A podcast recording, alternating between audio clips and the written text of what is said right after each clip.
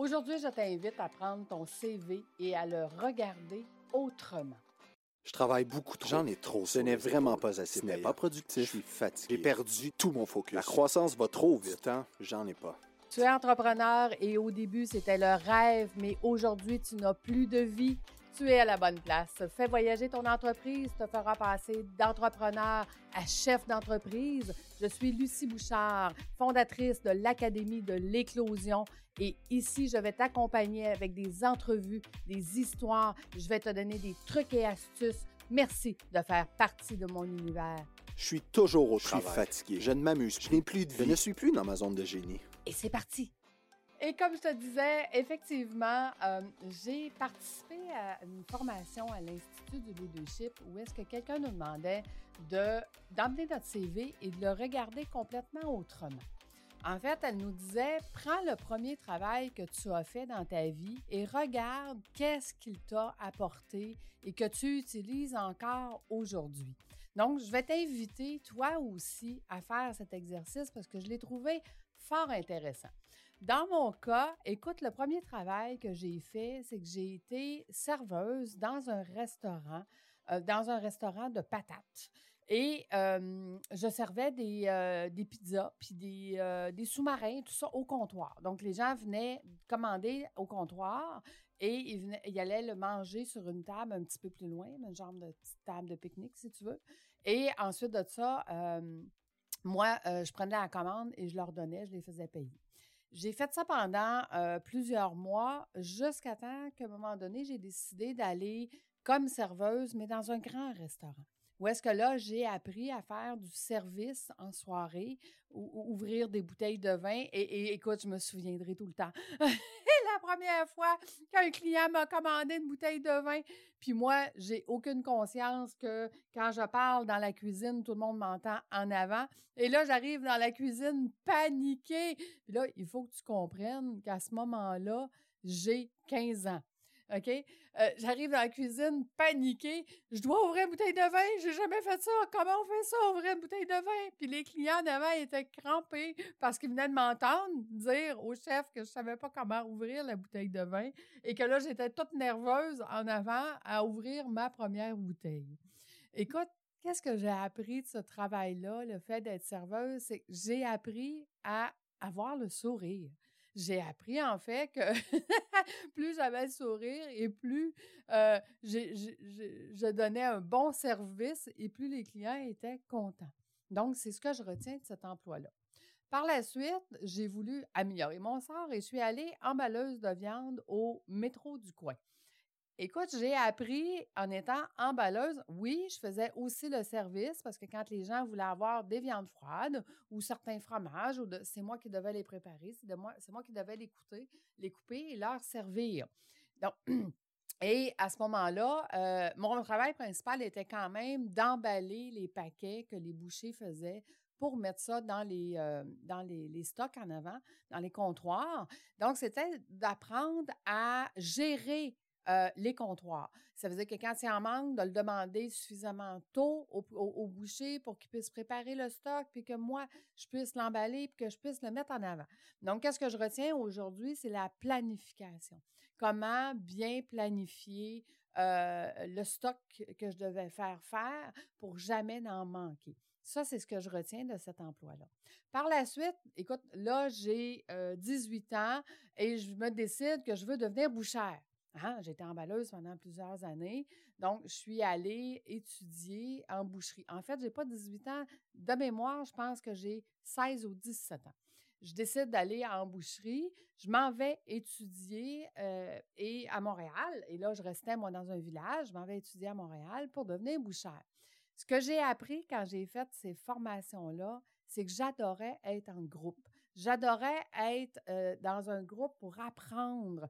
Puis et, je réalise aujourd'hui, en te parlant, qu'à ce moment-là, j'étais aussi la leader. J'étais aussi la leader du groupe. Euh, C'était rendu que euh, quand on, apprenait à faire quelque chose, exemple, euh, aujourd'hui, on va apprendre à découper un agneau et que là, l'agneau était suspendu dans les. Tout le monde savait que c'est moi qui allais repartir avec l'agneau à la fin parce que je voulais essayer, je voulais goûter, je voulais, euh, j'avais jamais fait ça de ma vie, manger de l'agneau. Donc, pour moi, c'était une nouveauté et je voulais apprendre qu'est-ce que c'était de manger, qu'est-ce qu'on était en train de préparer, qu'est-ce qu'on était en train de... Donc, ce que je retiens de cet emploi-là, c'est mon côté curieuse, mon côté de vouloir apprendre, de vouloir découvrir et qu'en gagne, mon Dieu, qu'on est beaucoup plus... C'était beaucoup plus fun pour moi. OK? Donc, ça, c'est ce que j'ai appris comme bouchère. Là, je suis partie avec mon beau certificat de bouchère entre les mains et j'ai dit, à partir de maintenant, il faut que je travaille comme bouchère. Mais tu vois, à cette époque-là, j'ai 17 ans, 18, début 18 ans, puis les, euh, propriétaires de, des boucheries, c'était des gens euh, qui étaient quand même assez âgés, qui avaient une soixantaine et plus. puis voir une jeune femme bouchère, oui, m'engager comme bouchère, mais deux semaines après, j'étais rendue emballeuse et à ce moment-là, j'étais tellement frustrée que je changeais de magasin. Écoute, je ne sais pas combien de magasins j'ai fait euh, cette année-là, mais j'en ai fait énormément et c'était toujours la même chose. On m'engageait comme bouchère, puis deux, trois semaines après, j'étais rendue emballeuse. Et je ne voulais plus être emballeuse, mais j'étais excellente emballeuse, je les comprends. Mais donc, qu'est-ce que je retiens de euh, ce moment de ma vie-là? Je retiens que il y avait des différences entre les générations. Que les générations plus vieilles avaient des pensées à ce moment-là beaucoup plus fermées, qui m'ont aidé beaucoup par la suite à travers ma carrière de comprendre les gens qui ne pensaient pas de la même façon, puis qu'on ne pouvait pas offrir les mêmes solutions euh, aux personnes. Tu vois, c'est ce que je retiens de cet emploi-là. Ensuite de ça, euh, là, écoute, il faut que je me trouve une job. Je veux plus être bouchère parce qu'on ne me donne pas une job de bouchère. Et j'ai une de mes tantes qui me dit Écoute, on se cherche un coursier, quelqu'un qui va aller chercher des prises de sang pour le laboratoire et qui va aller porter des euh, rapports euh, chez les médecins. J'ai commencé à travailler là-bas à 18 ans. Ça, je le sais parce qu'on m'avait dit à ce moment-là que je coûtais très cher en assurance. à 18 ans, être coursier sur la route, à faire 1500 km de route par semaine. Mais qu'est-ce que j'ai appris? En fait, j'ai appris la solitude parce que j'étais toute seule toute la journée. Oui, j'allais porter des rapports au médecin, puis j'allais chercher des fioles de sang, mais c'était les seuls contacts de dire bonjour, bonjour, bonsoir, hein, bonjour, au revoir. donc, j'ai appris à être seule, j'ai appris à être avec moi-même. J'ai appris aussi pour me désennuyer, parce que j'aimais ça performer. Pour me désennuyer, mais tout ce qui était de trois étages et moins, je les montais à pied. Montais à pied, je descendais et, et, par la suite, j'ai resté là quand même plusieurs années. Et par la suite, la compagnie a décidé qu'on allait changer de route. Il y avait cinq routes, en fait, de cinq secteurs différents. Moi, j'avais Côte-des-Neiges, donc j'avais Côte-des-Neiges, centre-ville. Puis les autres avaient Montréal-Est, Montréal-Ouest, le, nord de la ville et le sud de la ville. Donc, il avait décidé qu'on allait apprendre toutes les runs de tout le monde pour qu'on puisse se remplacer si jamais il y avait quelqu'un qui était absent, malade, et que quand il engageait quelqu'un, mais il allait le mettre sur la run qui était la, moins occupée pour l'habituer. Et il n'y a pas aucun autre, aucun autre coursier qui était capable de faire ma run parce qu'il disait que je travaillais bien trop, ça n'avait pas de bon sens, puis qu'eux, ils n'étaient pas capables de livrer tous les courriers que moi, je livrais dans une journée. Mais moi, j'avais du fun à essayer d'en faire toujours un peu plus. C'est mon côté entrepreneur hein, qui avait pris le dessus. Et là, ils ont réorganisé les runs parce qu'il n'y avait personne qui était capable de faire ce que je faisais. Quand je revenais sur ma run à moi, mais je m'ennuyais. Je trouvais ça plate. Sur la run des autres, je m'ennuyais aussi. Je trouvais ça plate. Des fois, j'étais une demi-heure, une heure par jour à rien faire parce qu'il n'y avait pas assez d'ouvrage pour moi. Et à ce moment-là, j'ai commencé à m'ennuyer royalement. Euh, sauf que c'est à ce moment-là que j'ai décidé d'avoir des enfants et j'ai décidé de rester parce que je savais que si j'avais des enfants avec cet emploi-là, que j'allais tout de suite tomber sur la CSST à cette époque-là, ça s'appelait la CSST, que j'allais tout de suite être mis à la maison parce que 1500 km par semaine, c'était beaucoup trop. Et effectivement, j'ai eu mes deux enfants à cet emploi-là. En fait, je suis tombée enceinte la première fois Et trois mois, deux mois et demi, je pense, trois mois plus tard, j'étais à la maison. J'avais été arrêtée jusqu'à l'accouchement. Après ça, j'avais eu mon congé maternité. Je suis retournée travailler. Je suis retombée enceinte et je suis repartie et je suis jamais revenue dans cet emploi-là. Donc, ce que j'ai compris, c'est que c'est pas tout le monde qui était capable de travailler à la même vitesse que moi. Ça aussi, ça m'a aidé énormément dans le futur. Là, à ce moment-là, je décide de partir une compagnie de couture. et à ce moment-là, je t'ai raconté, euh, raconté l'histoire dans, dans le volet saison 4 tout en confidence, que j'ai parti une compagnie de couture avec ma mère et que ma mère est partie avec l'entreprise. Mais c'est pas de ça que je veux te raconter aujourd'hui. C'est qu'en fait, j'ai eu cette entreprise de couture-là pendant trois ans et au bout de trois ans, ma mère est partie avec l'entreprise. Mais ce que j'ai appris, c'est que j'ai appris que les femmes pouvaient travailler à domicile. Ils n'étaient pas obligés de travailler dans une usine et que nous, on pouvait les rémunérer à la pièce au lieu de les rémunérer à l'heure. Et ça, ça a été aussi quelque chose de très important qui m'a servi euh, par la suite. Et j'avais compris qu'il y en avait qui étaient plus rapides, puis d'autres moins rapides, et c'était à moi de m'ajuster dans le travail que je leur donnais à faire. Si j'en donnais trop à quelqu'un qui était moins rapide, n'était pas capable d'arriver avec un travail complet. Et si j'en donnais moins, mais ben, à ce moment-là, tout le travail arrivait, puis le travail était fait. Donc, comment gérer l'humain à travers le travail, puis lui donner ce qu'il était capable de faire pour qu'il se sente aussi euh, valorisé dans ce qu'il faisait? Par la suite, écoute, j'ai deux bébés ses bras. Euh, ils ont 17 mois de différence. Tu comprendras qu'ils sont très, très, très proches. Moi, j'ai été pendant deux ans de temps dans les couches. J'ai dit heureusement, parce que si j'avais lâché les couches après ma première, j'aurais pas eu mon fils. je détestais les couches. Donc, après deux ans, quand j'ai fini les couches, j'ai regardé mon médecin et j'ai dit Tu, mon père, moi, je veux plus d'enfants, je suis plus capable. Plus capable les couches. Donc, euh, après ça, ben, j'ai parti, euh, j'ai une de mes amies qui me dit Écoute, tu es dans un village, je restais à Chelsea à ce moment-là, tu es dans un village et euh, en ville, ils donnent du travail à domicile, donc avec tes deux bébés, ça va t'aider. Et j'ai commencé une de mes entreprises de cette façon-là. Donc, j'ai commencé à aller chercher du travail euh, en ville. Ensuite de ça, je l'amenais euh, chez moi, puis je le faisais. Mais là, je dis, écoute, moi, j'ai une petite vanne, je pourrais emmener plus de travail, je pourrais me trouver deux, trois copines, deux, trois copines qui acceptent de faire du travail, mais euh, deux, trois semaines après, deux, trois mois après, m'arrive, ah oui, mais en fin de semaine, j'ai eu de la visite, j'ai pas eu le temps, donc le travail n'est pas fait. Oui, mais moi, je me suis engagée, là. Je me suis engagée à ce que lundi matin, je puisse aller euh, porter ce travail-là, compléter. Et moi, quand je m'engage, je m'engage. Je pas à moitié. Si j'ai dit que j'allais le faire, j'allais le faire. Donc, je me tapais des nuits pour être capable de finir le travail. Et là, j'ai dit, OK, c'est assez. Ça va faire. Je vais m'engager une dizaine de filles, puis je vais mettre des tables chez moi et nous allons le faire euh, ensemble. Mais c'est pas comme ça que ça s'est passé. J'ai passé des annonces le lundi matin et j'ai eu 200 appels cette journée-là. Et j'ai eu 200 appels le mardi.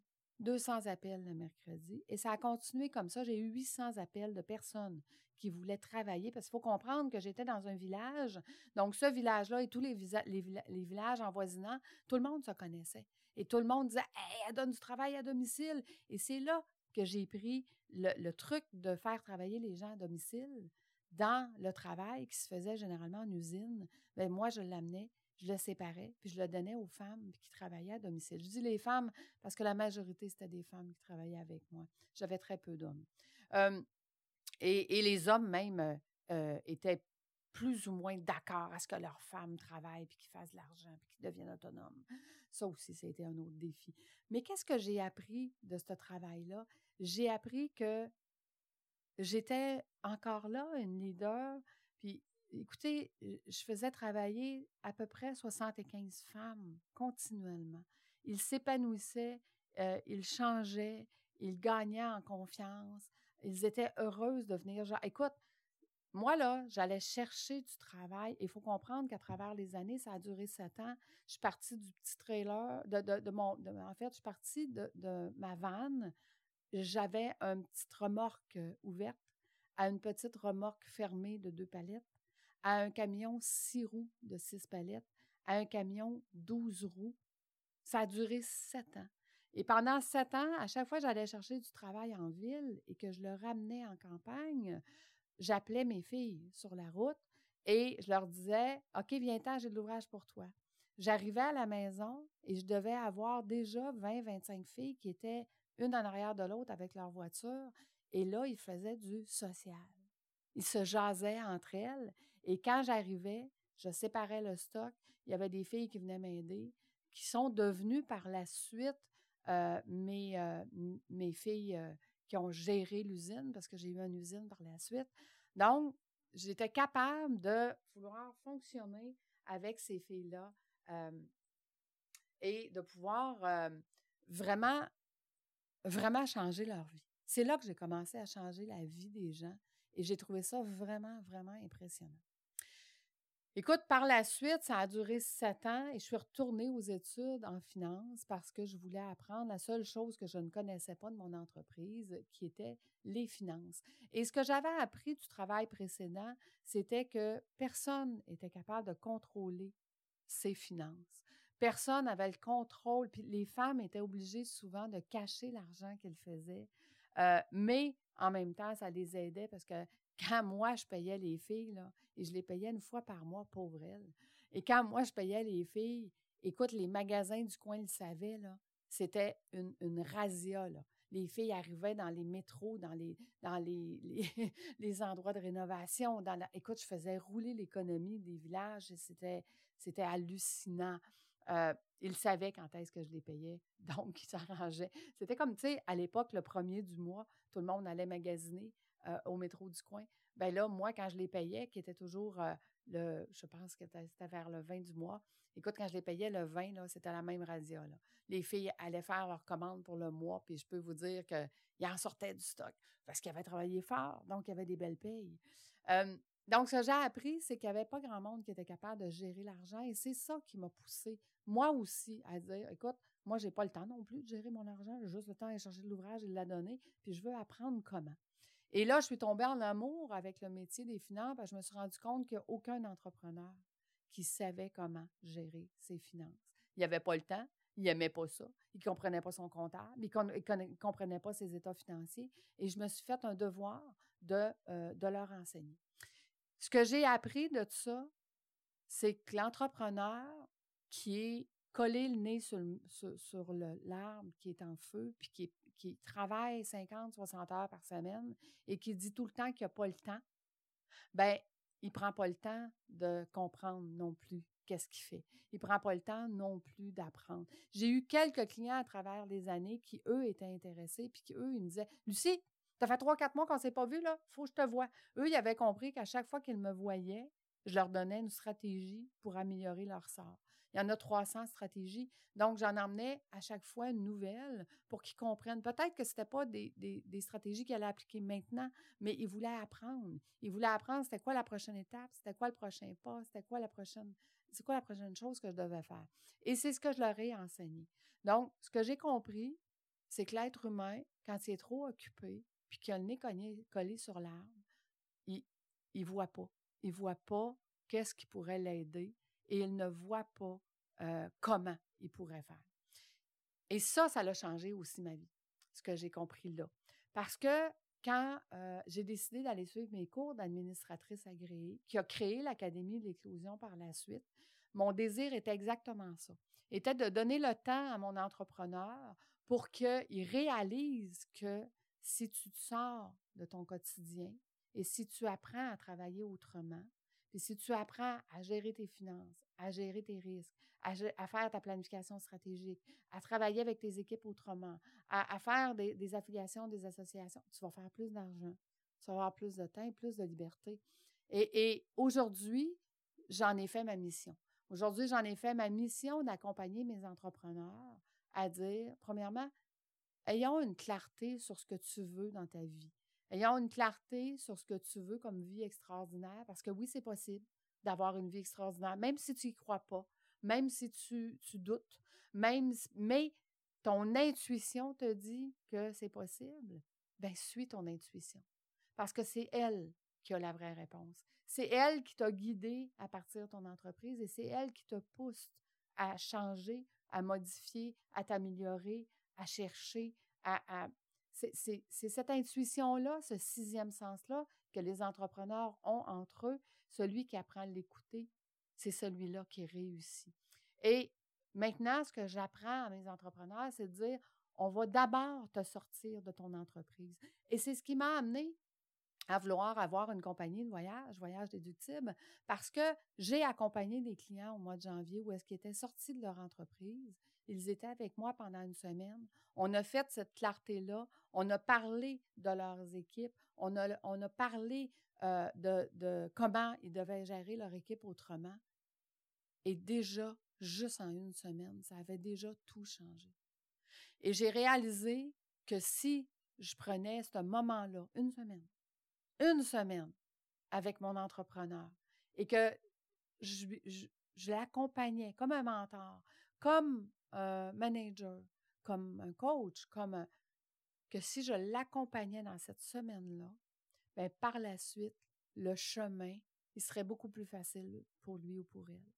Ce serait beaucoup plus facile parce qu'il y aurait une grande clarté, il y aurait une grande euh, euh, en fait, ce que j'ai compris, c'est que quand c'est clair qu'est-ce qu'on veut dans le futur, quand notre cible, elle est claire, notre corps donne l'énergie nécessaire pour pouvoir l'obtenir.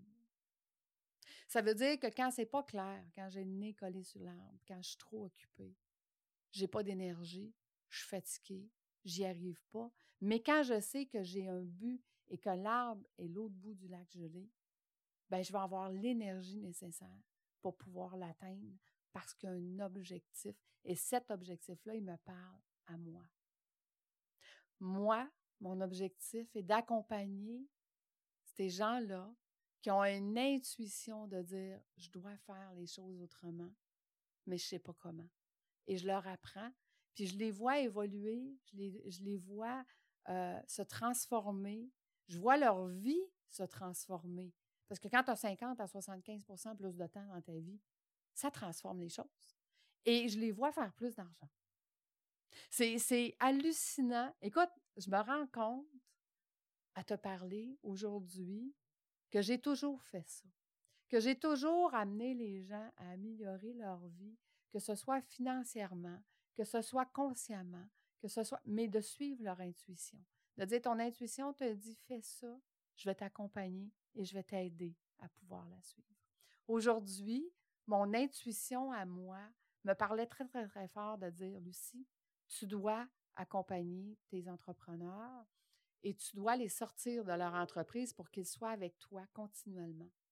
Et cette intuition-là, ben, ce que j'ai fait, c'est que je l'ai fait en, en joignant voyagedéductible.com et l'académie ensemble pour être un manager de mes entrepreneurs. Pour être capable de dire pendant une semaine, ensemble, on va se faire une clarté de ce que tu veux. On va parler de tes équipes. On va parler de comment on pourrait fonctionner autrement. Je vais les accompagner pendant un an. Comme eux, ils le veulent. C'est eux qui vont décider. C'est eux qui vont décider la cadence, en fait. C'est pas moi. C'est eux. Qu'est-ce qu'eux, ils ont besoin? Et je vais les accompagner. Je vais les accompagner pour qu'ils atteignent ce que leur intuition dit, mais sans perdre ce pourquoi ils travaillent depuis plusieurs années.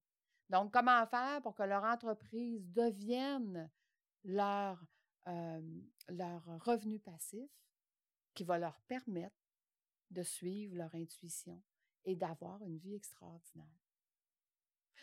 Tu vois, tout ce que j'ai vécu durant ma vie a amené la personne que je suis aujourd'hui tous les travails que j'ai faits m'ont donné les outils nécessaires pour aider mes entrepreneurs.